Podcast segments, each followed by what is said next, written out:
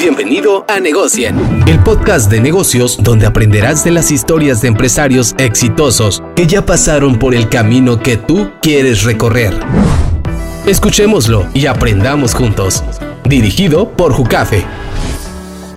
¿Qué tal amigos de Negocien? ¿Cómo están el día de hoy? Nos encontramos aquí grabando el episodio número 13 con un invitado muy especial que viene desde Mexicali, Baja California, nuestro amigo Moisés Vegas. Moisés, ¿cómo estás? ¿Qué tal Juan Carlos? Muy bien y muchas gracias por invitarme. No, hombre, gracias a ti por acompañarnos y por tomarte el tiempo de venir desde allá, ¿no? Para estar aquí. Antes de comenzar todo este cotorreo, me gustaría presentarte, como lo hago con todos los invitados, para que las personas que aún no saben de ti puedan conocerte un poquito más y también vayan teniendo un contexto de lo que vamos a platicar. Me hubiera aventado tu cartilla como empresario Empezando porque eres un licenciado en negocios internacionales, director y fundador del grupo Perse, ¿no? Dentro del grupo Perse tienes varias filiales que son el desarrollo corporativo, que es la firma legal, las franquicias, que es la agencia de franquicias Perse, una fundación también que no tiene fines de lucro, que más adelante platicaremos sobre ello, Estudio 13 Norte, que es de arquitectura y arte. Además también tienes ahí Real Mediterra, que es una boutique de proyectos para la salud y belleza, Pacífera, productos antiestrés, un restaurant bar que se llama El Norteño MX, que me comentabas que es de tus proyectos más recientes. Además, también estás ahí en la Sociedad de la Correduría Pública número 5 de Mexicali. Y por último, y no menos importante, presidente de la Asociación Mexicana de Franquicias de la región noroeste. Una gran introducción, ¿no? Bueno, veo ahí que tienes diferentes industrias. Veo ahí mucha tela de dónde cortar para esta plática, ¿no? Y bueno, antes de empezar, me gustaría que me hablaras de los emprendimientos que has hecho, las empresas que tienes. Sé que empezaste con Per se, de ahí te fuiste creando y desarrollando pues, otras filiales, te fuiste metiendo otras industrias. Me gustaría que me platicaras de todo este proceso, cómo empezaste, cómo inició la idea y todo este rollo, ¿no? Ok, es un proceso peculiar, como todos los procesos, ¿no? Obviamente no tenía ni la más mínima idea que iba a terminar en esto. Tú sabes que uno emprende y luego, como dice el dicho, ¿no? uno pone y Dios dispone. Tú realmente pones una meta y seguramente llegas a ese punto, pero no necesariamente por el camino que habías pensado que ibas a llegar. Siempre algo que he pensado en cuanto a eso es que cuando alguien te explica que hay un solo camino es porque tiene interés en que te vayas por ese camino en específico. En mi caso fue un poco distinto. Te platico así como a grosso modo cómo inicio con Percep. Es un tema un poco complejo en lo personal. Siempre desde niño había querido ser licenciado. Cuando entro a la universidad no sabía si ser licenciado en Derecho o licenciado en Negocios Internacionales. Al final terminé siendo las dos, ¿no? Estoy ahorita en proceso de hacer la licenciatura en, Derecho también. Sin embargo, en un principio me fui por la carrera de negocios. Y esto es porque emprendí muy joven. No sé si quieres que meta el tema también de la juventud y eso, porque no quisiera hacer el tema engorroso, ¿no? Pero sí te puedo decir que desde los 13, 14 años empecé a vender puerta por puerta. Se le conoce como ventas de campaseo. En mi familia todos son comerciantes. No había ningún empleado, una persona que trabajara en una empresa. Y eso fue una gran herencia para todos nosotros como hermanos. Y había ciertas necesidades económicas como muchas familias, ¿no? Yo vivía en Hermosillo cuando era niño. Mi familia es de Sonora, de Ciudad Obregón y de Hermosillo. ¿Qué vendías puerta por puerta? Vendía lo primero que vendí puerta por puerta. No fue mi primer empleo, pero sí fue el primero de vendedor. Eran sobres de insecticida. Como un sobre de dinero, por así decirlo. O sea, le buscabas de muchas maneras, a lo mejor en tu familia, y fueron varias cosas entonces. Fíjate que tuve tiempos prolongados. Por ejemplo, insecticida vendí seis meses, porque un hermano mío había emprendido eso porque lo habían contratado y él decidió, no tenía ciencia, ¿no? O sea, era un sobre con insecticida adentro de una bolsa plástica y dentro del sobre de papel. Y él empezó a fabricar sus propios sobres de insecticida. Después los fuimos vendiendo casa por casa. La verdad es que, si te soy honesto, no estoy tan seguro de la calidad que tenía el insecticida. Nunca lo comprobé de manera personal. Yo únicamente le seguía el rollo a mi hermano, pero sí me di cuenta fácilmente que se me facilitaba hacer una venta o tener una empatía con alguien, ¿no? Y el proceso era tocar el cerco y hablarle a la persona que se acercara a ti y una vez que llegaba, ya sabes, hacer tu proceso de venta, engancharlo, tratar de hacer el cierre. ¿Cuántos años tenías en ese entonces? Tenía 13 años. cuando pues estabas bien mor. Sí, pero por algún motivo me llamó la atención, se me facilitó y entre que ya de manera nata era bueno para hacer ventas y que tal vez les llamaba a lo mejor la atención mi edad, ¿no? A las personas, que eso también influye es importante. Además que me vestía así muy ad hoc para la ocasión, me ponía camisa y todo el rollo a pesar de que estaba niño y me empezó a funcionar y a partir de ahí brinqué directo al negocio de fumigación. Ese ya lo hice yo solo. A los 14 años aproximadamente fue mi primer emprendimiento así totalmente solo y lo hice hasta los 16. De ahí brinco a otra empresa con mi padrino, el señor Gildardo Payán. Él me ayudó mucho, me enseñó mucho sobre el tema de negocios y de ahí decido vender mi empresa, vender mis acciones, por así decirlo. Esta es una historia, la verdad que vale mucho la la pena platicarlos y que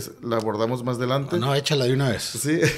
Lo que pasa es que, mira, me da como risa porque casi todas las historias de los emprendedores inician así, ¿no? Con sufrimiento y este rollo. La verdad es que yo te puedo decir que mi historia de sufrimiento no fue muy larga, fue muy corta. Yo tuve una hija muy chico cuando tenía 15 años. Ahorita mi hija tiene 18 años, yo tengo 34. Entonces, como que me tocó madurar así muy rápido en ciertas cosas de la vida o a una etapa muy temprana, muy precoz, por así decirlo. Y empecé yo a querer hacer como que mi propia vida. Mi familia estaba pasando por un proceso difícil. Mis papás se habían divorciado, llevaban varios años que se habían divorciado. Y el rumbo que había tomado, yo en este caso estoy con mi mamá, el rumbo que había tomado el vivir con mi mamá no me tenía del todo como que satisfecho en ese momento de mi vida. Lo que me tenía muy sorprendido fue el liderazgo de mi mamá, la capacidad de ella, porque ella se hizo cargo de toda nuestra familia, o sea, de todos los hermanos. Imagínate, tengo cinco hermanos, yo soy el penúltimo, casi el más chico. Y mi mamá se hizo cargo así de toda la familia, ella sola. Mi papá no participó en eso por razones que desconozco. Yo tengo una muy buena relación con mi papá, entonces tampoco es como que algo que me haya marcado o algo así por el estilo. Pero sí tenía la intención yo como que algo no encajaba en lo que estaba sucediendo, me voy a vivir solo. Le rento un departamento, bueno, yo rento un departamento al azar y resulta que era el que ahora es mi padrino actualmente, Don Calalo. Y Don Calalo, en ese tiempo yo tenía 16 y él tenía 66 años. Pero económicamente en ese tiempo ya estabas más o menos estable. Ya estaba, era todo un fumigador estable, no sé si sea la palabra. Claro, pero. Pero sí sobrevivía. Claro, o sea, estable en el sentido de que no te faltaba que comer, los gastos básicos, digamos. Sí, fíjate que trabajaba en fumigación, estaba estudiando la preparatoria, entonces yo vivía solo, vivía por mi cuenta, entonces le rento este departamento a Gildardo porque quería cambiarme de departamento y ahí lo conozco. El mismo día que lo conocí nos hicimos socios. Él tenía muchas empresas, más de 10 en total, todas muy prósperas, desde exportación de dátil, talleres automotrices, refaccionarias y estaba en una etapa él de retirarse, o bueno, así lo decía, porque un empresario difícilmente se retira, pero él decía que estaba en una etapa de retirarse y bueno, me dijo, ¿qué te parece? Me dice, si tomas esta empresa que era de agua purificada, la acaba de poner y si la hacemos funcionar nos vamos a medias. Así me lo puso así de fácil. ¿Y sin conocerte a los 15 años? Sin conocerme, ya tenía 16 en ese tiempo, sin conocerme. Nos conocimos un día a las 7 de la mañana, bueno, a las, sí, 7 de la mañana, y a las 7 de la noche duramos 12 horas conversando y nos dimos cuenta que teníamos muchas cosas en común. La música, él también estaba en el negocio de fumigación a esa misma edad, del comercio. y estamos eh, hablando que tenías 16 y este señor, ¿cuántos tenía? 56. Perdón, 66. Ok. Me llevaba 50 años. Se vio en ti. Nos hicimos súper amigos hasta la fecha, tenemos una excelente relación y él es un excelente empresario. Fue de las cosas que yo traté de adoptar de él, que él me las enseñó, que fue a tener palabra, a ser formal, porque nuestra sociedad duró tres años y después yo me fui a la ciudad de Mexicali. Esto que te platico fue en San Luis Río Colorado. Yo viví en San Luis Río Colorado tres años y después me fui a Mexicali y él no daba crédito que yo me fuera. Yo ya tenía un año que había salido de la preparatoria y me decía, nos está yendo súper bien, o sea, te di el negocio, no ganábamos nada. En ese tiempo yo ganaba, no sé, 120 mil pesos mensuales más o menos. Para mis 19 años era una cantidad bastante decente, además que yo era socio del 50%. Perdón, ¿eso era de una purificadora de agua? ¿Tenían varias o qué hacías? Ya había mutado en muchas ramificaciones. Inició como una purificadora, ya éramos una distribuidora de agua y éramos una, se llaman concesionarios de Rotoplas. No estoy seguro si es concesionario o era una licencia, pero éramos un distribuidor autorizado, vaya. Vendíamos a mayoreo. Y eso yo lo había logrado porque fui visionando en el negocio. Le di la vuelta a una situación muy curiosa que es, algún día leí un libro que era brincar del mar rojo al mar azul. La planta que teníamos era bien pequeña. Yo tenía 17 años y tenía una pipa que era un S10, 6 cilindros y le montamos una pipa, pero ya sabrás, es un pica mediano. Entonces se miraba bien bonito, pero yo me ponía a un lado, me acuerdo, había unas empresas en San Luis que se llamaban Estrella Azul y Golden Water y me ponía a un lado, las veía para arriba y su pipa era como 10 veces la mía. Entonces yo estaba compitiendo por vender agua en abarrotes, ¿sabes? Y todo esto, en comercios. Entonces un día, estando en el negocio de un amigo,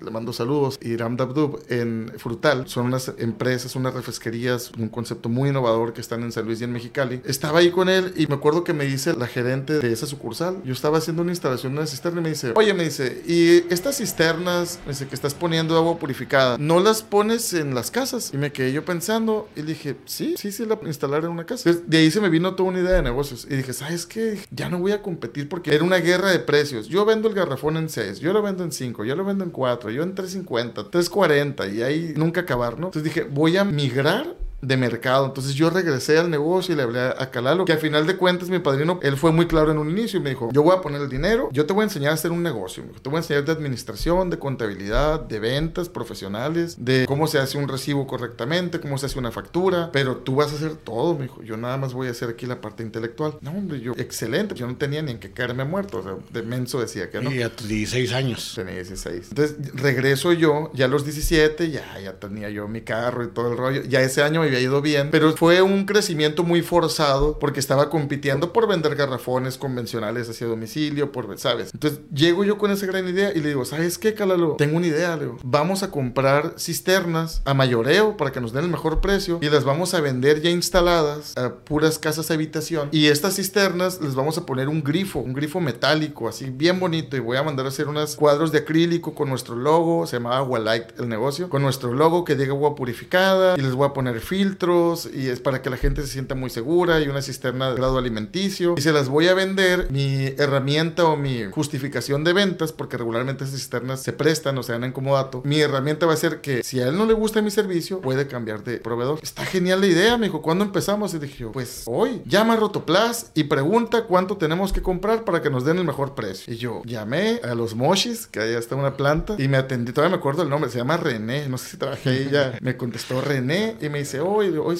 quiero comprar Rotoplas. Y me dice, ah, ¿en, ¿en dónde estás? En Cerro Colorado. Te corresponde la distribuidora de Mexicali, que debe de ser distribuidora del noroeste. Ahí todavía existe en Mexicali, es un negocio grande. Y digo, ¿sabes qué, Leo? Pero yo quiero ser el que vende las cisternas. Me dice, no se puede, tienes que comprarle a él. si tú me pides a mí, yo te tengo que referir con él. Y ya me dice la frase mágica que le uso hasta el día de hoy. Pregúntale cuánto le tengo que comprar para que me dé el mejor precio. ¿Cuánto te tengo que comprar para que me des el mejor precio? dice, es que él es el mejor precio. No, le dijo, o sea, yo quiero el mismo precio que le vendes a él. No, me dijo, es que tendrías que comprarme una cantidad, no sé, voy a meter un número de 800 mil pesos, tres ventas de contado para yo después poderte ofrecer un crédito y darte de alta desde ya con precio de mayorista. Y le dije, 800 mil pesos. Y me dijo, dile que sí. Ahora que estoy en retrospectiva, recuerdo de todo lo que confiaba en mí, ¿sabes?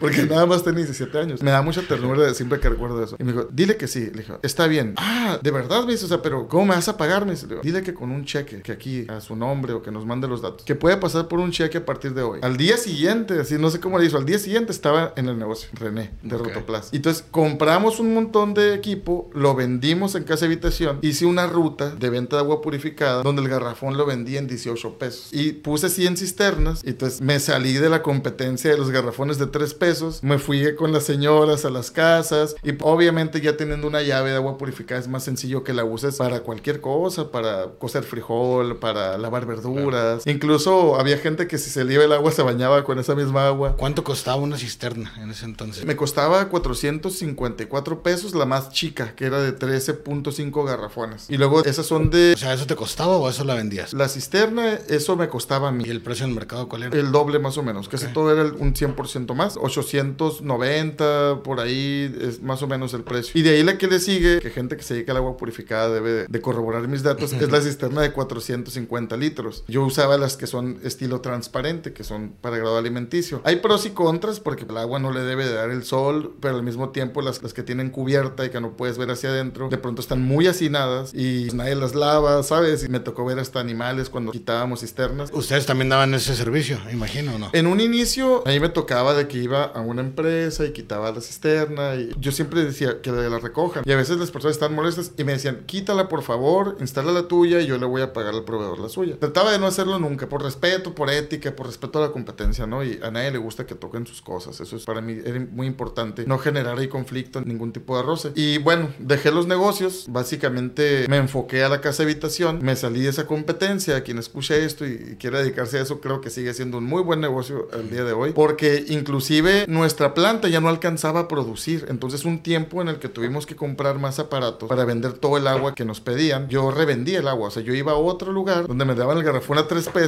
y yo lo vendía en 18. Yo lo calibraba, escogimos la mejor planta que pudimos y traíamos un, un calibrador de partes por millón, un checador, perdón, de partes por millón y la revisábamos de que fuera el mejor proveedor, ¿no? Ya desde ahí checaban todos los detalles. Sí, sí, sí. ¿Y, y eh, cómo fue que saliste de ese negocio? Porque me estabas platicando que duraron tres años nada más, ¿no? Duramos tres años siendo socios en eso, tres años y medio por ahí. Siempre tuve la intención, como te dije desde niño, de ser licenciado. Entonces yo tengo fotos así de tres, cuatro años con corbata. Ese chip, no sé por qué. Mi papá se vestía así, siempre de corbata, saco, un maletín, ¿sabes? Entonces me llamaba mucho la atención a mí eso, como la formalidad, como la estética que había detrás de un traje, detrás de una corbata, sobre todo de un traje tipo sastre. No sabía ni lo que hacían, pero ya era como aspiracional, ¿no? sí, era un tema. Como ah, sabes que es importante una persona claro cierto que sí. punto, ¿no? Y también supongo como este vínculo, ¿no? Que tienes de hijo con tu papá, que es como tu máxima figura. Ver que él era así, yo también quería ser así. Y me ponía mis gafas y mi corbata,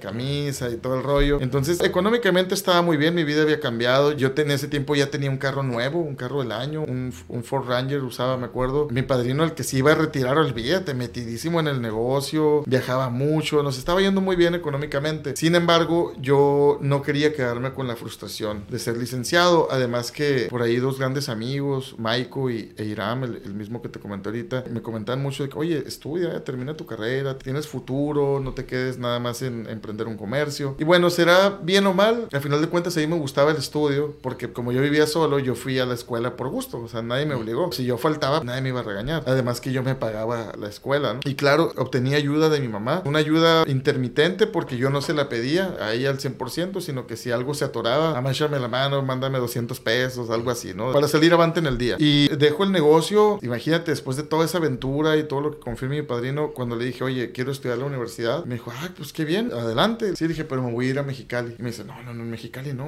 Aquí hay muchas universidades, me dice, está el CUT, está... Y dije, ¿sabes qué, Le Dije, es que mira, no, le dije, yo quiero estudiar en, en UABC. Yo en Hermosillo tenía el sueño de, de, niño de estudiar en la Unison, ¿no? Y estudiar, ser abogado de la Unison. Entonces, ¿sabes? Esa como alma mater que ves, el edificio gigante y todo ese rollo. Para mí era como algo que sentía que tenía que vivir. Entonces, cuando él me dice que vaya al CUT, y porque el CUT era mi cliente y yo lo veía, y, y, en ese tiempo el CUT en San Luis, pues era un edificio de súper pequeño, de, de, muy pocas aulas. No era lo que yo estaba buscando a nivel de experiencia también. Entonces le dije, no, le dije, es que yo quiero estudiar en Mexicali, entonces me voy a ir. Y me dice, si tú te vas, yo voy a vender ese negocio. Me lo dijo diferente. Me dijo, si tú te vas, yo voy a vender ese pinche negocio. y le dije, caray, le dije, pues véndelo. Es más, mi parte, le dije, ahí está, adelante, lo que gustes. Un hombre muy cabal. Me dejó de hablar, Juan Carlos, como una semana. O sea, de que le hablaba, buenas tardes, ¿qué onda, Calalo? O sea, sí se agüitó, le dolió. No, me ignoraba. O sea, claro que me ignoraba. Además que teníamos un vínculo muy fuerte. Yo desde los nueve años no vivía con mi papá, entonces él tiene un lado paternalista muy fuerte y, teníamos una relación así como, no te diría de padre e hijo porque no es mi papá, pero sí una relación muy paternal de él hacia mí. Me daba mis coscorrones y me explicaba en lo que me estaba equivocando y todo este rollo. Entonces sí me pudo mucho porque lo vi como triste, no decepcionado, como enojado más bien, como molesto. Me dijo que la estaba regando y fui fiel a mi instinto y le dije, tal vez, le dije, pero no voy a dejar de estudiar la uni. Le dije, además que podemos hacer otro negocio, le dije, en cuanto me gradúe, le dije, ya, no pasa nada. Bueno, lo aceptó, me volvió a decir la palabra, me pagó cada peso. O sea, la empresa la vendieron. Él se la quedó inicialmente y después la vendió. Pero que es algo que siempre he tratado de imitar de él. Era una persona muy cabal, de mucha palabra, de mucho compromiso. Y a pesar de ser yo un morro de 19 años, me daba tu lugar. Me daba mi lugar y me daba mi dinero, que eso es lo más importante. Nunca, nunca fue un truquito de que, pero vamos a descontar esto porque no habíamos tomado en cuenta nada. O sea, tanto es, tanto te toca, órale, vámonos de aquí, porque ya estoy encabronado de que me estés dejando el negocio. Y yo, hijo de me tomó tiempo que lo entendiera. Toda la universidad estuve con él, o sea, se le pasó el berrinche a final de cuentas. Pero ya no trabajando con él. No, no, no, para nada. Yo salgo de ahí. ¿Qué hacías mientras estudiabas? Trabajé un año en la Policía Federal, pensando que ese era mi futuro. Me comuniqué con uno, el que en ese tiempo era jefe de zona, me ofreció pertenecer al área de liberación de vehículos y el área de infracciones. Tramo San Luis Río Colorado, Sonorita, ya sabrás, ¿no? ¿Qué Estaba como administrativo en el área de infracciones y en la liberación de vehículos. Cuando un tráiler se voltea en la carretera o cuando infraccionan a alguien, hay un sistema federal. Entonces yo tenía que capturar las infracciones en el sistema federal para que tú las pudieras pagar por medio del banco y tenía que ayudar a armar todos los expedientes para hacer la liberación de los vehículos, como por ejemplo, si te volteas, te explicaba ahorita, arrastra en tu carro un, un corralón que puede ser federal. Entonces, para que tú saques esa caja, esa carga o ese camión o auto, vehículo, lo que sea de ahí, tienes que cumplir con los requisitos que te pide la Policía Federal, que es una policía preventiva. Cumples con los requisitos y listo, se te hace la liberación del vehículo. Ese era mi trabajo, básicamente. Entonces, después de, digo, haber emprendido muy joven, desde los 14 años me dijiste pasaste la fumigación, pasaste lo del agua, ahí ya no hacías nada, o sea, nada de emprendimiento, No, digamos. no, no, me fui a la policía y Ah, ¿Y hasta cuándo volviste a retomar? ¿Hasta que terminaste la carrera? o Mira, cómo? quise retomar como a los tres meses, porque me arrepentí de entrar a la policía, porque desgraciadamente, y digo desgraciadamente porque deberían de haber ciertos incentivos en el gobierno que te motiven, y seamos honestos, o sea, ¿quién puede vivir con el sueldo de un policía? Sobre todo en esta zona, y arriesgando la vida, te estoy hablando del tramo San Luis Río Colorado, Sonorita, y luego sigue Caborca, entonces una zona súper peligrosa, de muchísimo tráfico, de todo tipo de cosas ilícitas, entonces la verdad es que yo estaba muy morro, hacía ahí lo que podía, entendía bien. De joven, trabajando en fumigación, estuve mucho tiempo en Sonorita. Ahí conocí a muchas personas de muchas índoles, de muchas industrias, se podría decir. Y conocí gente, es conocido que en toda esa zona hay muchas personas que se dedican a temas ilícitos. Y yo, como un simple proveedor, como un simple fumigador, conocí a la gente y Claro, me, veían como un chamaco, me apoyaban, me daban trabajo, todo tipo de personas, ¿no? Que se dedicaban a todo tipo de actividades lícitas y no ilícitas. Yo no era más que un proveedor más, ¿no? De los que andaban allí en el pueblo brindando servicio. Entonces, cuando me tocó ir a Sonorita en, en estas condiciones, ya no me pareció agradable. Se pudo hasta malinterpretar con cierta gente que yo conocía, como que yo siempre me había dedicado a eso, y, ¿sabes? Porque hay incluso hasta policía que se dedica al área de investigación, no en el caso de la Policía Federal, en esa área que es preventiva, ¿no? Que es- hace lo mismo que la Policía Municipal. Entonces, no me gustó, no me gustó porque es un sistema muy corrupto, es un sistema que se maneja, a- la base de la policía es definitivamente la corrupción, en el tema de cómo voy a hacer dinero si no es por medio de mi sueldo. Es una realidad, es un secreto a voces, todos lo sabemos, e incluso desgraciadamente todos hemos participado en algún momento en eso y creo que es algo que se debería de normalizar el hablarlo, ¿no? Porque parece que no, yo nunca haría esto. Dude, o sea, ¿Alguna vez leíste un... Al- ¿Alguna vez le diste un billete a alguien, sabes? O sea, para que te dejara ir porque estabas medio pedo Claro. o algo. Y creo que es algo que mientras no asumamos como ciudadanos que también estamos en ese error, somos como adolescentes que se niegan a la realidad, ¿no? Entonces vives en etapa de negación, no llegas a la aceptación y por ende no puedes evolucionar al cambio o a las acciones que te pueden llevar al cambio. Entonces, a mí no me gustó porque yo ya manejaba cantidades de dinero mucho más grandes y acá me empecé a involucrar, quisiera o no, en ciertas cosas y yo no estuve de acuerdo. Entonces pedí mi cambio, nunca me lo dieron y renuncié. Renuncié y me fui directamente a trabajar a Volkswagen a vender autos nuevos. Todo este tiempo yo estuve en la universidad. Entonces, en Volkswagen me fue muy bien. De Volkswagen brinqué a Toyota, que ahí fue donde básicamente terminé ya mi carrera en los años en los que me gradué. En Toyota también estuve agente de ventas y listo, terminé ahí y después saqué una licencia de seguros para ser agente de seguros. No me fue muy bien. Yo creo que no fue culpa de los seguros. No me gustaba el rechazo que tienen los agentes de seguros. Eso sí lo tengo que aclarar. Porque yo venía de ser estrella de ventas, ¿sabes? Después de emprender, nada más dedicarte a ser vendedor es muy fácil. Y comprendes la bondad que hay en hacer una sola actividad y no tener que administrar y llevar la contabilidad y hacerle frente a todo lo que implica una empresa. Entonces, haber estado solo en ventas para mí era como un paseo, ¿no? Yo sé vender, me era muy sencillo en cierta forma ejecutar esa actividad sin mayor esfuerzo y estudiar la universidad al mismo tiempo. La verdad no fue algo que sufriera. Lo más que sufriera que siempre andaba desvelado porque era bien fiestero, entonces levantarme bien temprano a las clases y luego ir a... Todo el día estaba ocupado de 7 a 9 de la noche. Pero me fue muy bien. Y cuando salgo y me hago agente de seguros, no me gustó porque desgraciadamente, fíjate, porque es una carrera muy importante la agente de seguros, por muchas personas que están dentro de la industria y que no encuentran a veces empleo, se meten como vendedores creyendo que esa es una solución fácil. Y no, pues es una solución súper difícil, más en un vender seguros. Obtuve mucho rechazo en las llamadas de que, ah, luego te recibo, así. Y no me gustó eso, no estaba preparado emocionalmente, creo, para esa situación y aborté la misión. Y seguí otro proyecto y así, ¿no? Ahí Ok, va, hasta pe- ahí más o menos. Pero eran trabajitos todo que ibas haciendo. Fíjate que en... O sea, en- todavía no, no llegaba la idea de per se como tal. No, no, no, para nada. La idea siempre estuvo. Yo siempre quise dedicarme, de hecho cuando estaba en Toyota, yo tenía la idea y decía, ¿y si hago una empresa donde pueda tener agentes que les vaya muy bien económicamente y que para ellos sea un tipo de emprendimiento el trabajar conmigo, pudiera ser algo así? No sabía qué. Per se fue tu primer emprendimiento post universidad. No, no fue el, el- los agentes de seguros son emprendedores, fíjate, ¿eh? cuando tienes una licencia, tú como agente de seguros tienes que ir, en mi caso yo fui Hermosillo, haces tu examen en la Comisión Nacional de Seguros y Fianzas y te otorgan una licencia de seguros por cuenta propia. Y tú puedes vender cualquier seguro de cualquier marca. Aquí lo importante es que tú estés facultado por la comisión y a su vez por la Secretaría de Hacienda. Es la que regula la Comisión de Seguros y Fianzas. Entonces, ese fue mi primer emprendimiento. Fracasé en ese emprendimiento porque no tenía madurez emocional para ese negocio en ese momento. Yo creo que yo estaba pasando por algún tema emocional donde no estaba como que en mi mejor momento. Después de eso, emprendo con un socio, un restaurante bar. Me fue muy mal, pero muy mal con ese socio. Y yo creo que él fue el que me empujó a hacer per se en esa experiencia, porque era una persona otra vez mucho más grande que yo, pero la verdad, mira, yo puedo entender la situación porque estaba pasando por una etapa de divorcio y creo que eso no debe ser cosa sencilla, pero sí obtuve como muy poco apoyo. Algo que me pasó y que le recomiendo a cualquier emprendedor que haga al iniciar su negocio es que formalicen una sociedad o un contrato de asociación en participación, que al formalizar pongan qué va a hacer cada quien, cuál es el capital, cuáles son las responsabilidades. Yo no hice nada de eso y menos confiando en, en mi amistad, ¿no? Con esta persona. Y fíjate que no,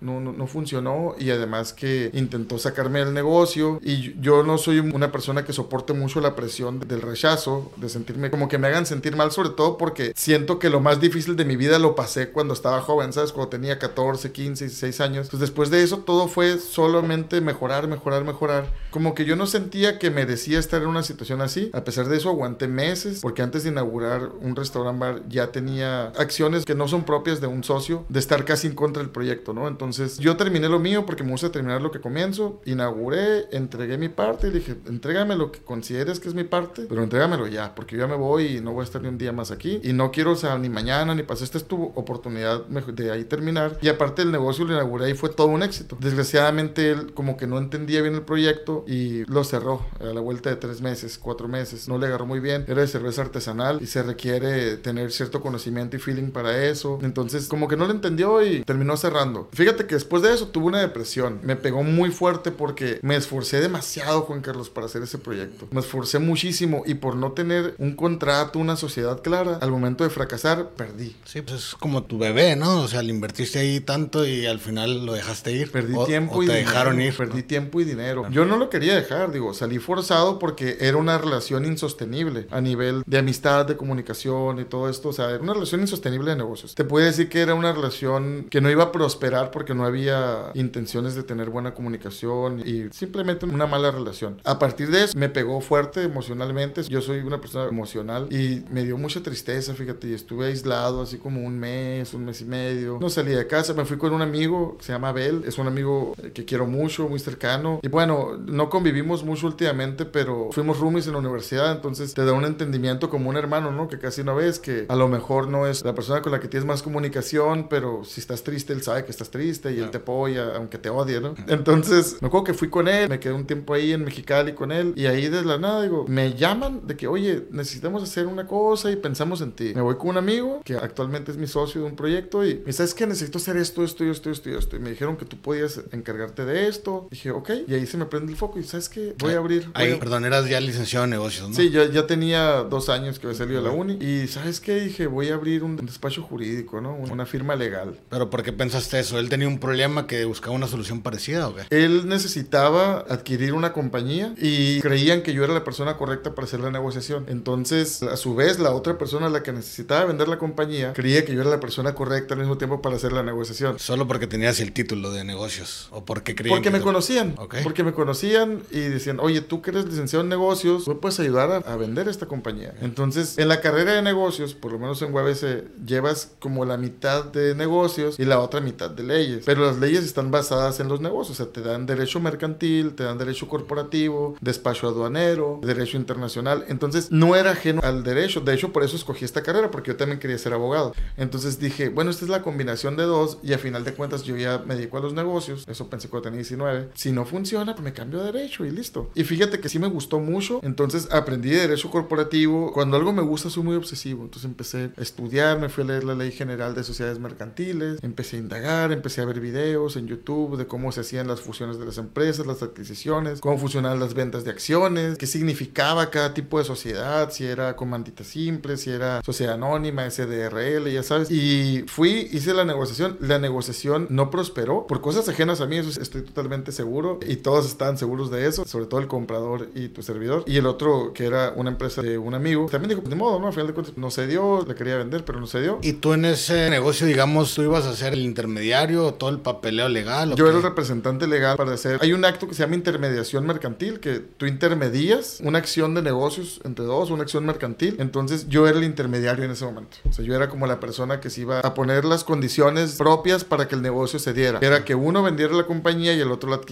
Entonces, a raíz del estudio, me encontré con muchos problemas. No había una marca registrada. Habían un montón de problemas que fueron la base de decir, yo voy a hacer un despacho. Uno, para que cumpla con todo lo que debe cumplir una empresa. Y dos, para que a mí no me vuelvan también a ganar con mi propia empresa por no tener establecida una sociedad correcta. Ese es el génesis. En esa necesidad surge per se. Claro, ya lo habías vivido tú como empresario y luego con el problema de tu amigo, ¿no? Ya lo había vivido, lo vi con mi amigo. Siempre tuve la intención de dedicarme a los negocios, o sea, siempre estuve como que pensando en eso. Entonces se dio la oportunidad y la tomé. Y empezaste tú solo, ¿no? Empecé yo solo, solo me refiero a yo y una oficina así súper pequeña, de más o menos 5 por 5 Me acompañaron dos diseñadores gráficos, o sea, yo armé, primero dije, como estructurador de negocios, tenía una idea, claro, no, voy a hacer un modelo de negocios que voy a vender, servicios legales, ¿para qué? Para la empresa. Entonces, ok, derecho empresarial. ¿Qué ramas voy a manejar en el despacho? Derecho corporativo, propiedad intelectual y esos eran los únicos dos en ese momento. No pensé en el mercantil, no pensé en el fiscal y no pensé en el laboral. O sea, simplemente dije propiedad intelectual y derecho corporativo. Eso fue para mí como que lo que con el derecho corporativo de las sociedades y con la propiedad intelectual le doy toda la identidad, la protejo. En un futuro puedo hacer franquicias. Yo estaba bien interesado en hacer franquicias. De hecho, cuando estaba en Toyota estuve estudiando por mucho tiempo los manuales. Ellos manejan una filosofía que se llama Kaizen. Yo la implementé en per se y todos los manuales yo los revisaba y los contratos. Pues empecé a, a diferenciar lo que una licencia de una franquicia, de un concesionario. Empecé como que a ver todas esas cosas, ¿no? Esa filosofía Kaizen, como en qué está basada, así como en súper resumido. En súper resumen, le llaman la mejora continua. Como somos humanos imperfectos, nunca estamos lo suficientemente bien como para seguir mejorando. ¿Me explico? Ok. como para no seguir mejorando. Entonces es un proceso para estar mejorando siempre. Siempre implementas una mejora a aguditas que esté correcta y una vez que la aplicas, detectas nuevas fallas, implementas una mejora y vas. Y es una mejora que nunca termina porque es el factor humano, siempre vamos a tener errores y siempre va a haber algo que mejorar. Y a veces invariablemente con el negocio, porque tú armas una mega estructura, Juan, se te sale equipo Claro. o alguien que también pasa y también es importante hablarlo, alguien no está pasando por un buen momento, tiene una depresión, lo que sea, hay que regresar a reestructurar, ¿no? Claro, Este, y hay que apoyar al equipo también, que es algo que siempre he pensado. O sea, si tienes un equipo, si trabajas con humanos, pues tienes que apoyarlos. Que así como uno está triste como patrón, pues, a veces ellos también están pasando por situaciones difíciles y a veces llega el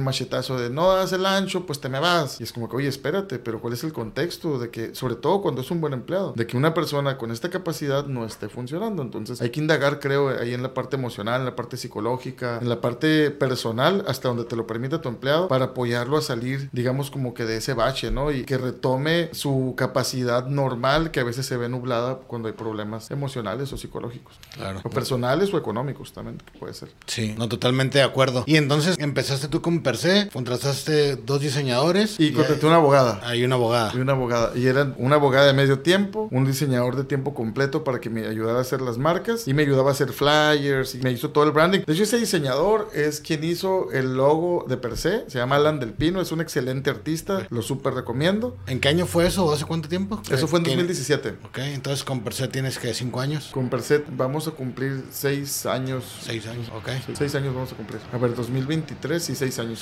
Yo ya estaba brindando servicios de negocios desde un año anterior, que digamos que fue como que el pre de que brincara a esto y daba servicios específicamente como de creaba ciclos de venta, la experiencia de compra que sufre una persona al llegar a una empresa, eso lo aprendí yo en, en Toyota en México, toda esta como que de pronto que parece como una parafernalia en la que tú llegas y buenas tardes, bienvenido a 100 agencia, ¿no? Y tome asiento y ¿por qué nos visita? Todo este Protocolo de servicio. más Ajá. Tiene, además de que se ve bonito, tiene una razón de ser técnica, de fondo, a un nivel de ingeniería industrial, en el que tú vas, primero que nada, homologando una experiencia para todos, para que tenga una experiencia muy similar, como lo que sucede en Subway o en Cars Jr. Y al mismo tiempo te sirve para la recabación de datos, que te dan indicadores mercadológicos. Cómo medir el tráfico de piso, y de ese tráfico cuántos vinieron por una campaña y cuántos vinieron que ya son mis clientes, y, y sabes, un montón de datos que te permiten tomar decisiones corporativas. Sí, ahorita me llamó la atención que me decías cuando empezaste la empresa, tú ya armaste tu estructura, tu equipo. ¿Cómo le hiciste para conseguir los primeros clientes? Porque normalmente es al revés, ¿no? Por lo que he escuchado, la mayoría de los emprendedores como empiezan solos, y la misma empresa te va pidiendo contratar equipos. Tú me estás diciendo que empezaste ya con equipos, ¿ya tenías los clientes o los fuiste consiguiendo sobre la marcha? ¿Cómo fue eso? No, no tenía ni un cliente, nada. Simplemente soy muy aventado. Soy una persona muy intuitiva. Entonces, lo que pasa es que, imagínate, estaba en una depresión porque mi amigo me había traicionado. Yo era súper inocente. O sea, yo no pensé que eso me iba a pasar toda toda la vida, porque cuando no tienes formalidad y dejas todo el sentido de justicia, si tú interrogas a la parte contraria, seguramente él también tiene razón. Y probablemente desde un punto también la tenga, ¿me explico? Independientemente si es o no ética su manera de actuar. Pero bueno, también era una manera inocente de interpretarlo desde mi perspectiva, digamos como que la situación. A raíz de que yo estoy en este estado, digamos como que emocional bajo, en esta vibración baja y como que yo todos los días pensaba, ¿qué voy a hacer? ¿Qué voy a hacer? Tenía dinero, porque me había regresado algo de dinero ese socio. Entonces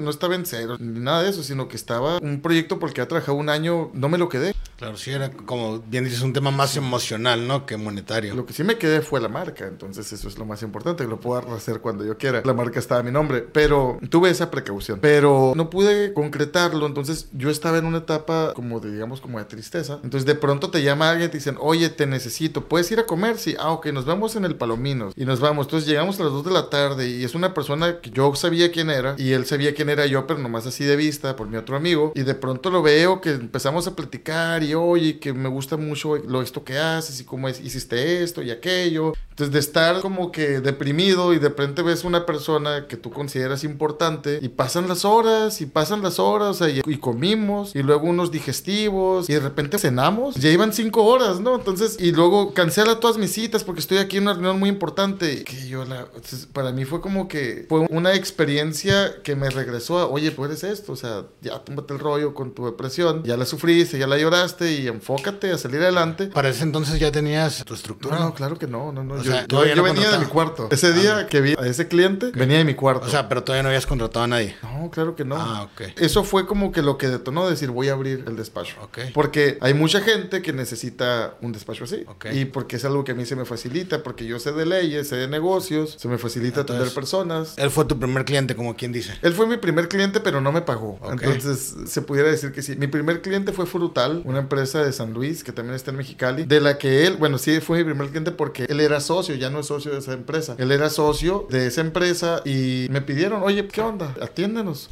Necesitamos de tus servicios en la empresa y te ofrecemos tanto. Yo dije, sí, para mí no me importaba, aparte eran mis amigos. El otro socio de él era el que me presentó con él, era mi amigo desde que tenía yo 15, 16 años. Entonces yo dije, ¿qué más da lo que ellos me den? Es un inicio, es una empresa muy prestigiosa en San Luis y en Mexicali, con muchas sucursales, con un concepto tipo franquicia, un proyecto definitivamente con mucha presencia en las dos ciudades. Y al momento que yo tomo ese cliente y que hago mi marketing y hago todo mi branding de la marca y luego empiezo a hacer publicidad, mucha gente también dijo, a ver, si él trabaja con esa empresa, quiere decir que no es tan malo o a lo mejor es un poco bueno. ¿No? Habrá que probar. Y quiero apelar a esto, como siempre, ¿no? Por posicionamiento tomé el cliente, pero tuve que hacer, recordemos que fui vendedor, ¿no? Entonces yo empecé y la primera semana tuve mis primeros tres clientes. O sea, no hubo un lapso porque no quiero inventar una historia de sufrimiento que no existió. Una vez que yo tomo eso, es, hice mi modelo de negocios, estos van a ser mis servicios, voy a vender esto, esto y esto, y yo salgo, ofrezco servicios y vendo así en la primera semana. Y mi primera semana yo gané 150 mil pesos.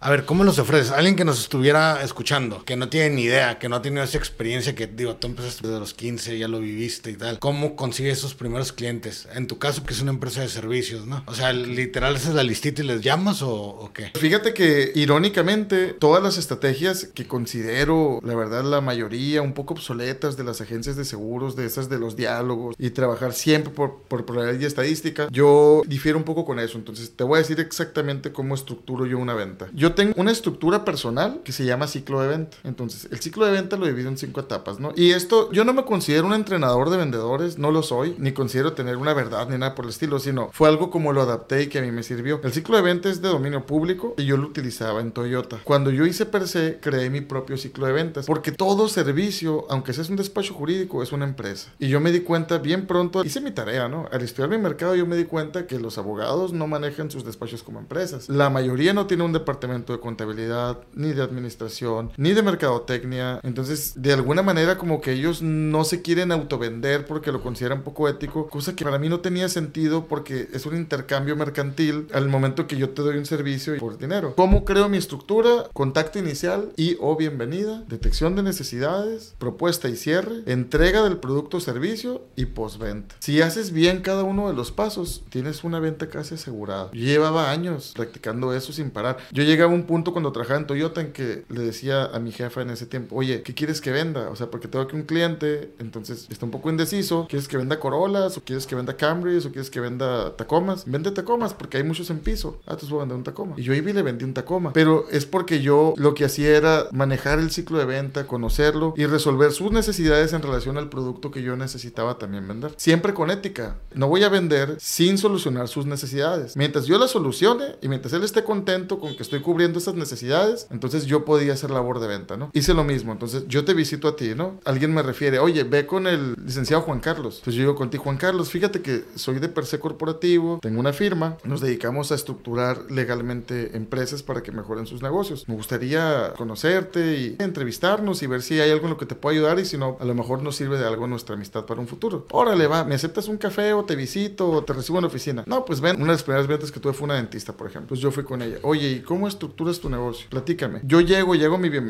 y de inmediato paso la detección de necesidades. Entonces empiezo a escuchar. Oye, y cuando una persona llega, ¿qué firma aquí contigo? Si le vas a hacer un proceso. No, pues esto. ¿Y esto está actualizado? ¿Quién te hizo estos documentos? No, pues los bajé de internet. ¿Y estás segura que son de la ley mexicana? Porque pueden ser de la ley de Nicaragua, de España, ¿sabes? De cualquier lugar de Iberoamérica. No, no, pues no sé. Yo los bajé porque ahí decía que era un... No, es que mira, esto te puede traer estas cosas. Entonces yo empecé a detectar necesidades. Ok, entonces esto lo hiciste tú. Y luego esto, y, y entonces... ¿Y qué contrato firmas con tus clientes? Cuando el cliente está inconforme, ¿tienes clientes inconformes? No, pues a veces sí hay clientes inconformes. ¿Y cómo lo solucionas? O sea, ¿qué cotización entregas? ¿Qué contrato firman? No, pues no entrego ni cotización ni hago contratos. ¿Y cómo te defiendes para decir que estás entregando o no lo que prometiste? No sé, lo platicamos o les regreso su dinero. Entonces yo anotaba. Entonces ya con esa detección de necesidades, tú le haces una propuesta, ¿no? Esa es mi manera de trabajar convencional de una manera fluida y con esa propuesta hago un cierre de negocios y con ese cierre hago una entrega y cada llave que vas abriendo te va dejando la puerta abierta para la siguiente. Entonces, si yo hago una correcta entrega de mi servicio y ese servicio le sirve a mi cliente porque le vendí con integridad, con ética, porque resolví sus necesidades, usualmente esa persona lo va a conversar con alguien en una carne asada, en un fin de semana, en una cena y va a decir, fíjate que tenía este problema y se me solucionó porque vi esta empresa. A los 10 días, 15 días que doy un seguimiento postventa,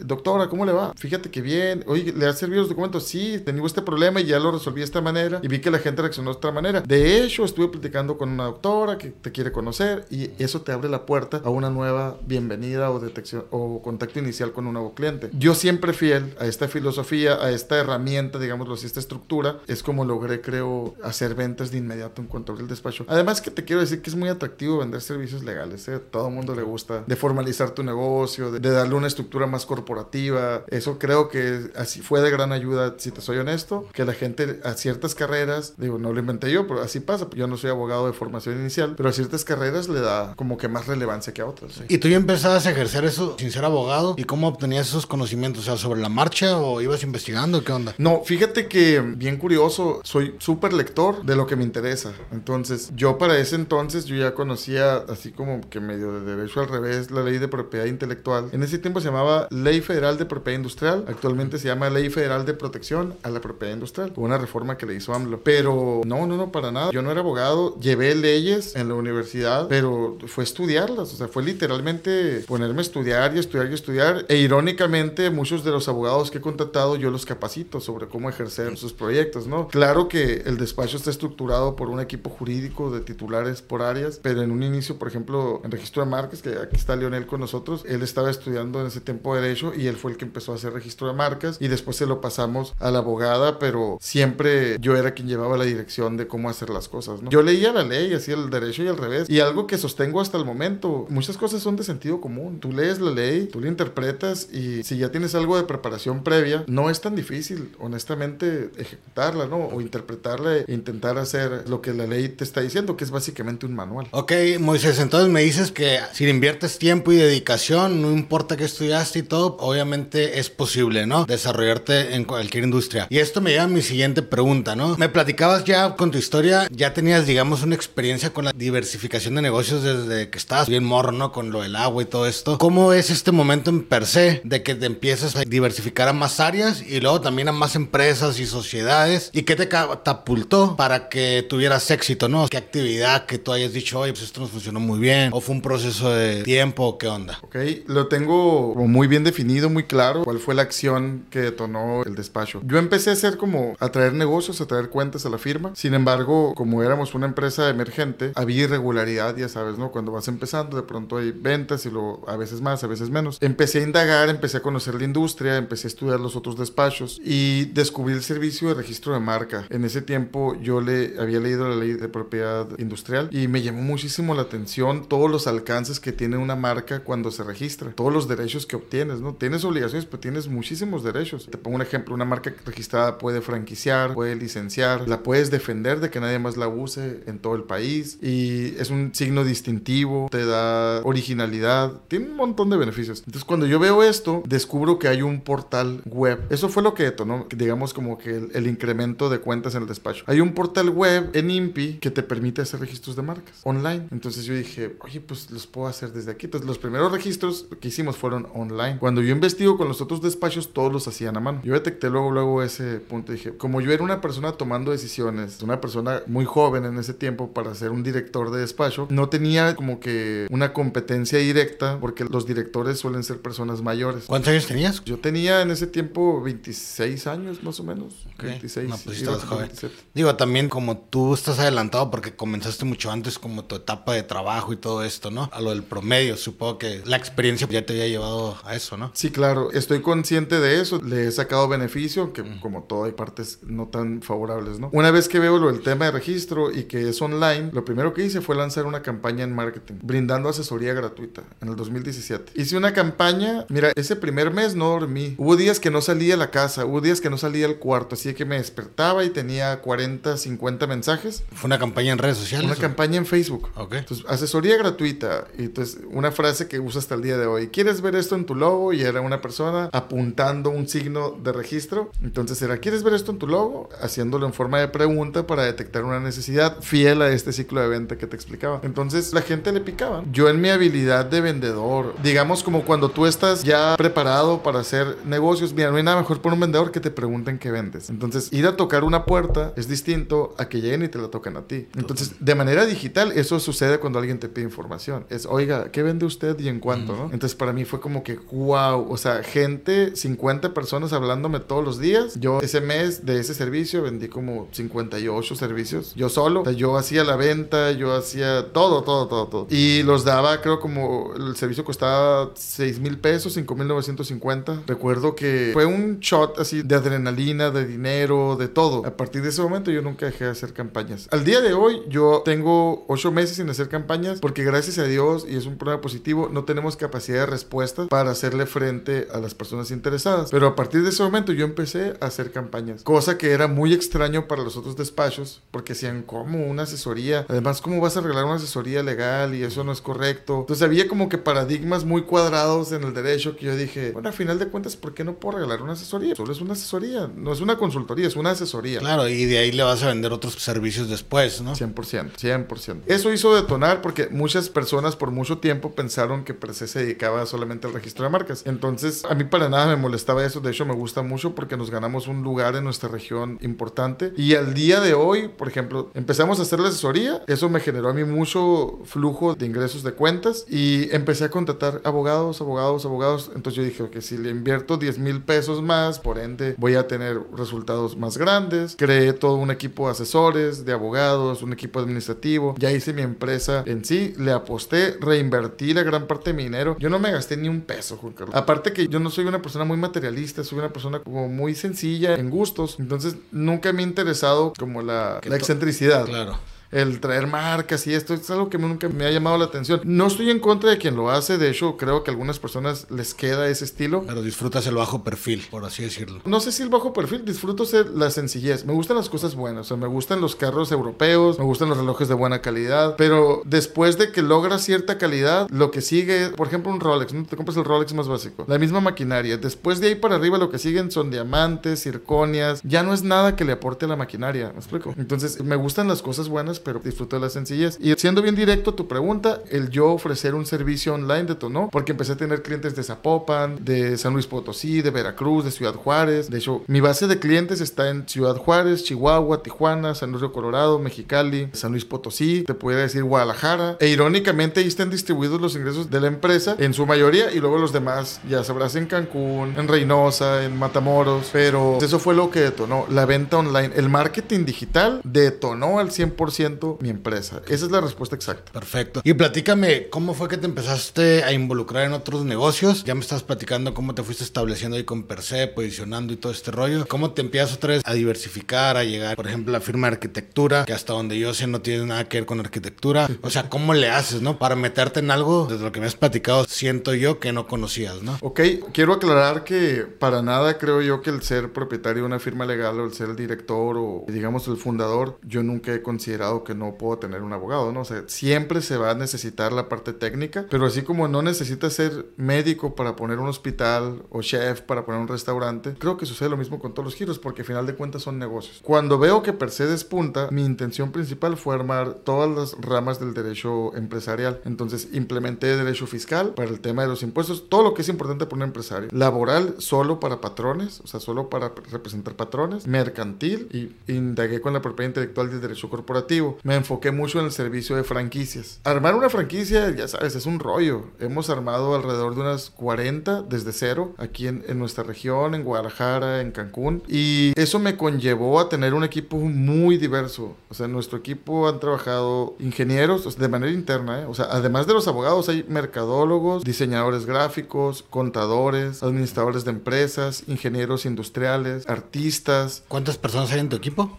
Ahorita debemos de ser 22 más o menos okay. de manera interna y alrededor de unas 40 personas trabajando de manera subcontratada. Okay. Es decir, que tú subcontratas los servicios, pero él trabaja contigo de manera permanente, ¿no? O sea, tenemos un contrato permanente, pero no tiene que estar físicamente en el negocio. Claro. Y dentro, sí, el equipo jurídico se requiere mucho de tener interacción, aunque la verdad que trabajamos también mucho online. O sea, se nos facilita mucho. ¿Me pudieras decir ahorita esto de las franquicias? Porque también que nos pudiera ver cómo puedo aprender, qué se necesita para generar una franquicia, así como platicabas hace rato lo de la escala de ventas, del ciclo de ventas, así como muy puntual en eso, qué se necesita para una franquicia, ¿no? Porque creo que es algo que todo emprendedor empresario en algún momento tiene esa espinita, ¿no? De que, oye, voy a franquiciar mi negocio, o lo hacen o no lo hacen, pero al menos creo que sería un, un buen aporte, ¿no? Claro. Primero que nada, me gustaría como dejar claro que es una franquicia porque hay mucha confusión sobre eso. Entonces, ¿qué no es una franquicia? ¿O qué no solo es una franquicia? Una franquicia no solo es un negocio que se multiplica. Eso es importante saberlo porque todos vemos muchas sucursales y dicen, mire, este negocio ya se hizo franquicia. Entonces, a nivel popular, yo siempre trato de no tener un lenguaje técnico para mis clientes porque eso irrumpe la comunicación, irrumpe que yo pueda conversar con él libremente y que él se siente incómodo o que no logre mi objetivo de comunicarme correctamente. Claro que accedo a manejar esos términos si es necesario, pero una franquicia no es únicamente un negocio que se multiplica. Una franquicia en sí es un instrumento jurídico donde tú transmites en ese contrato, es un contrato supletorio,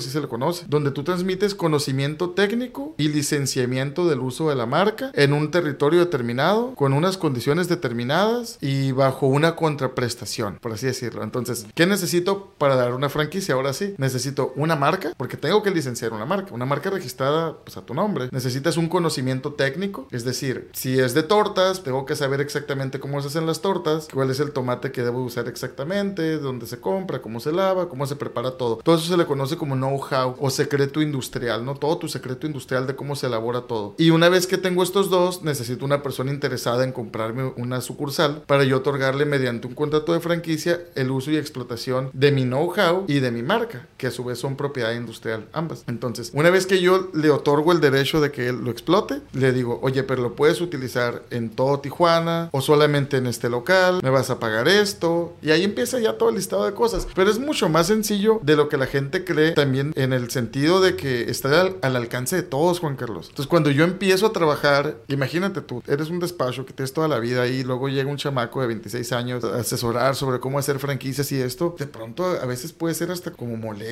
o este que trae, ¿no? Porque está haciendo eso. Pero la realidad es que no tiene por qué ser tan difícil tampoco. ¿Cuánto tiempo toma ese proceso en promedio? De hacer una empresa, convertirla en un modelo de franquicia. Con nosotros en la firma nos lleva de 3 a 4 meses. Pero hemos hecho franquicias en un mes. Es bastante rápido. Me imaginaba que me ibas a decir años o algo por Lo, eso. lo que pasa es que, te repito, si tienes todo el equipo suficiente, es rápido. Una política que yo implementé es que yo no iba a subcontratar a nadie para ejercer una franquicia. Entonces, internamente tenemos el equipo que hace todo para una franquicia. Yo no mando a hacer un manual con otra persona y luego te lo revendo a ti. Porque eso hace que yo te tenga que vender más caro porque estoy revendiendo. Y también atrasa mucho todo el trabajo. Porque esa persona tiene otros clientes, tiene otro enfoque. Entonces, yo necesito gente que esté enfocada solo en mi cliente. Claro. Entonces como ya tienes toda la maquinaria ahí para hacerlo más rápido, digamos. Ha sucedido que necesitamos hacerlas así de que ya, te pongo un caso, cuando vino COVID, espero que esta palabra no provoque nada en tu algoritmo, pero cuando vino COVID explotó una franquicia que Protect Medical, de un gran amigo mío y socio. Entonces descubrimos que un gran nicho de mercado era la Riviera Maya. Nos pusimos a hacer la tarea, ¿no? Pues ya sabes, no tenemos nada que hacer y fue como que, oye, me dice, aquí están arribando 30 mil personas diarias y para irse necesitan una prueba. Entonces necesito armar una franquicia. Bueno, la armamos en un mes y él abrió 25 sucursales en tres meses. Una cosa así, una locura, pero fue un boom, o sea, fue un super home run. Cada prueba COVID costaba 300 dólares, eran filas interminables para hacer pruebas COVID. Pues, pues ya sabrás el éxito empresarial que tuvo y todo lo rápido que tuvimos que hacer nuestro proyecto. Todo, todo, todo fue super express. No por eso menos profesional, pero hay ocasiones en las que amerita que nos pongamos las pilas. Y hay otras franquicias que llevan mucho más tiempo. Por ejemplo, yo acabo de terminar una que se llama El Norteño, que es un restaurante bar, y esa sí me llevó, me tomé mi tiempo de hacerla de manera paulatina, de escoger los proveedores, de escoger todo mi tiempo porque no tenía prisa. Y ya una vez que la terminé, ya que la construí todo, ahora sí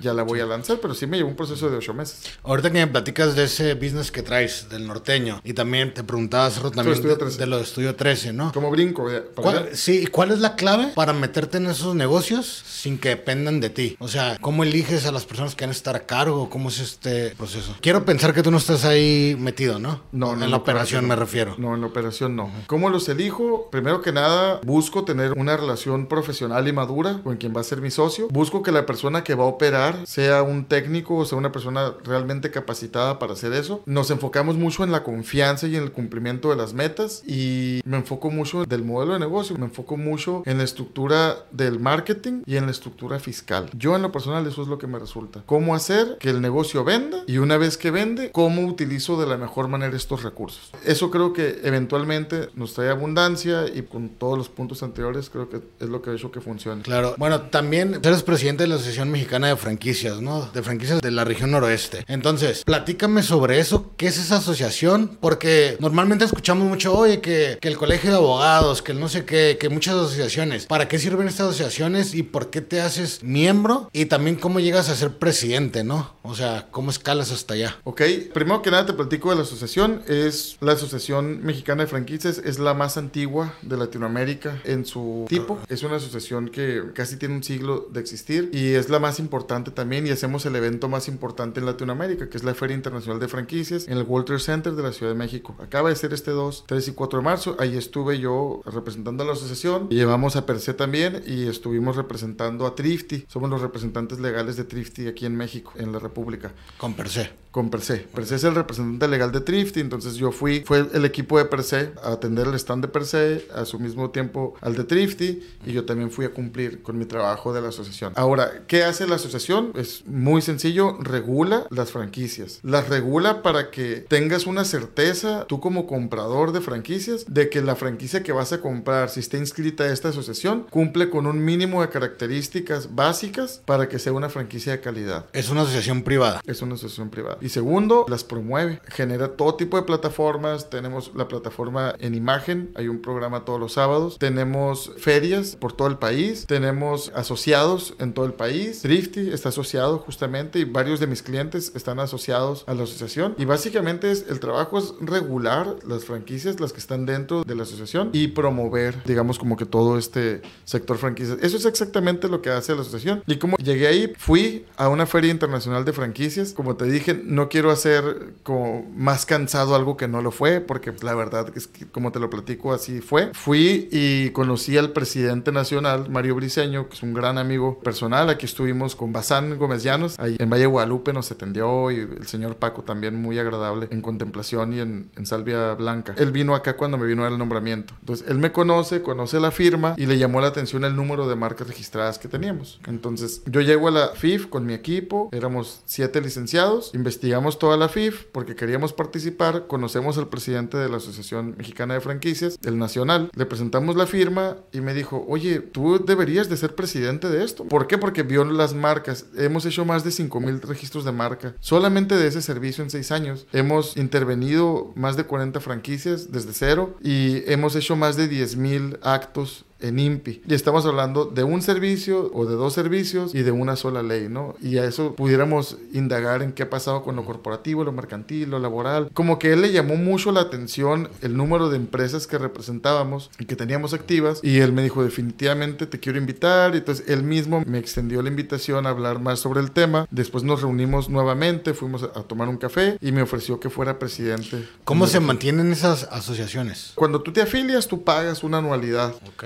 Actualmente es de 15 mil pesos y hacen eventos. O sea, por ejemplo, la Feria Internacional de Franquicias es la más grande de Latinoamérica. Es una feria que tú para instalarte ahí tienes que pagar por lo menos 180 mil pesos, 150 mil. Entonces se afilian ahí las franquicias. Si tú te afilias como marca, independientemente de si participes o no en los eventos, y adicional hay eventos por todo el país, en Mérida, en Cancún, en Querétaro, en Culiacán, en Hermosillo. Nosotros mismos vamos a tener una feria aquí en Tijuana, un congreso de la Asociación Mexicana de Franquicias en este mes de, de octubre este año, y justamente son eventos que te ayudan a recaudar ingresos, ¿no? Para la asociación. Ok, órale, súper interesante. Moisés, ya para finalizar, ya los últimos puntitos, ¿cuál es tu filosofía personal que crees que te ha ayudado a salir adelante en todo el tema empresarial, no? Ok, es una pregunta muy interesante. Fíjate que me considero una persona muy humana, no soy muy indiferente a lo que le pasa a las otras personas, entonces definitivamente creo que me rijo mucho por valores básicos que debemos de tener las personas que hacemos negocios. Si queremos llevar esa sociedad a buen puerto, ¿no? O llevar nuestro equipo a buen puerto. Lealtad, honestidad y busco brindar prosperidad a la gente que trabaja conmigo. Creo que eso me ha ayudado muchísimo en esto y de manera personal yo te diría disciplina. Mi gran enemigo siempre fue la indisciplina. Cuando yo conocí la filosofía Kaizen en Toyota, que me di cuenta de la gran filosofía con la que trabajan ellos como japoneses, descubrí la disciplina en mi vida y eso me tiene aquí sentado frente a ti. Órale, súper bien. Y ahora te pregunto, si tú tuvieras a lo mejor al Moisés de... Normalmente les digo a los invitados de 20 años, pero tú empezaste mucho antes, ¿no? Entonces te diría de 15 años o por ahí. Con la experiencia y sabiduría que tienes ahora y que has adquirido en todo este tiempo, ¿qué le dirías a él a lo mejor para mejorar ese proceso? No sé si hacerlo más rápido, más fácil o mejor, o no cometer los mismos errores o piedras con los que te tropezaste en el camino, ¿no? ¿Qué le dirías? Fíjate que yo le diría a él, a ese Moisés, que, que siguiera intentándolo y que siguiera confiando en su capacidad. Porque de pronto creo que eso puede ser una trampa, Juan. Tú vas por una meta y luego hay otras voces que regularmente te dicen que no lo vas a lograr. Y es un tema bien trillado, ¿sabes? Todo el mundo lo dice, pero es cierto. Entonces eso te puede a ti desilusionar, eso te puede hacer dudar de ti mismo. Yo pienso que lo más importante para que otras personas después confíen en ti es que tú confíes genuinamente en ti. Pero no en un rollo así filosófico y de estos de coach de vida, que los respeto mucho, nunca he trabajado con ninguno, sino me refiero a, un sistema casi casi de física elemental, confiar en mí, o sea, debo de confiar en lo que yo digo, en la voz que sale de mi boca o en el pensamiento que produce, no sé, mi cerebro, debiese yo de confiar en él y a mi instinto para poder hacer que las demás personas también confíen en mí, porque los negocios se basan en confianza. Claro, totalmente. Y ya para finalizar, tú como experto en desarrollo corporativo, un tip que alguien que esté pensando en poner una empresa o que ya esté empezando una empresa, ¿tú qué crees con todos los problemas que han llegado clientes a ti como experto en desarrollo corporativo? ¿Qué tips nos darías? Mira, no terminaría de explicarlo nunca porque si te digo, actos a ser inmediatos es dejar clara tu sociedad si tienes socios. Si eres patrón y no tienes socios, dejar claras tus relaciones con tus empleados, brindarles seguridad social y ser un patrón, cumplir con eso para que ellos se comprometan también contigo. Tenemos que comprometernos, Juan, con los empleados si queremos que los empleados se comprometan con nosotros. Entonces tenemos que dar lo que además es nuestra obligación como patrones. Registrar por lo menos su marca, que es una gran idea, a nivel general, porque pudiera seguir con esto por lo menos con unos 10, 20 puntos que son fundamentales. Lo que yo les diría, así como bien crucial a un emprendedor, es trata tu emprendimiento como si ya fuera una gran empresa. Si tú no tratas a tu negocio con la formalidad de una gran empresa, nunca o es muy probable que no llegue a ser una gran empresa. ¿Por qué? Porque tú mismo lo estás limitando, porque lo tratas como un niño. Entonces, de pronto eso puede llegar a ser un problema. Y te quiero poner un ejemplo muy sencillo. Yo tengo un amigo que se dedica a las refresquerías y ahorita tú vas a una refresquería y la ves y es impresionante, es como un Cars Jr. Pero él hace 20 años eran de tabla roca, perdón, eran de triple A. Entonces él la atendía exactamente igual cuando era de triple A que ahora que llegas y que tiene drive-thru, punto de venta y que está despampanante y que tiene una gran inversión millonaria. Él atendía igualita. Entonces ese es el ejemplo de la seriedad que él le daba a su proyecto, aun cuando vendía raspados y churros locos, ¿sabes? En una caseta de triple A, todo el mundo con su uniforme, con mucho profesionalismo con un protocolo exacto de trabajo. Eso es a lo que me refiero cuando te digo, trata tu empresa como si fuera una gran, como si fuera una gran compañía, trátala en lo que quieres que se convierta para que se convierta en eso. Ok, no, un gran consejo, entonces ya darle esa identidad, ¿no? Desde entonces para que todo se vaya acomodando, ¿no? Mi estimado Moisés, muchas gracias por estar aquí, por tomarte el tiempo de venir a echar esta plática, ¿no? Seguro hay mucho que aprender de todo esto. Y pues nada, nada más agradecerte y que nos compartas por ahí tus redes sociales o las de tus empresas, no sé, donde si alguien que te escuchó y, se le hizo interesante que te puedan seguir a ti o pedir los servicios a lo mejor de alguna de las empresas que tienes, ¿no? Claro, arroba firma per se es en Instagram y en Facebook y la web es firmaperse.com, perse con S. Y en mis redes sociales tonales no soy una persona muy pública, la verdad digo Moisés Vega, así me encuentran en, redes o arroba Moisés Vega con W, pero pues bueno, no suelo ser una persona muy de eventos, este es mi primer podcast, te agradezco por el tiempo, no sé si lo hice bien o no, pero traté de responder lo mejor posible a tus preguntas. No, todo salió muy bien y eh, nuevamente agradecerte. Y pues... Perdone, te felicito por lo que estás haciendo porque considero que todo este tipo de trabajo que estás realizando inspira a muchas personas y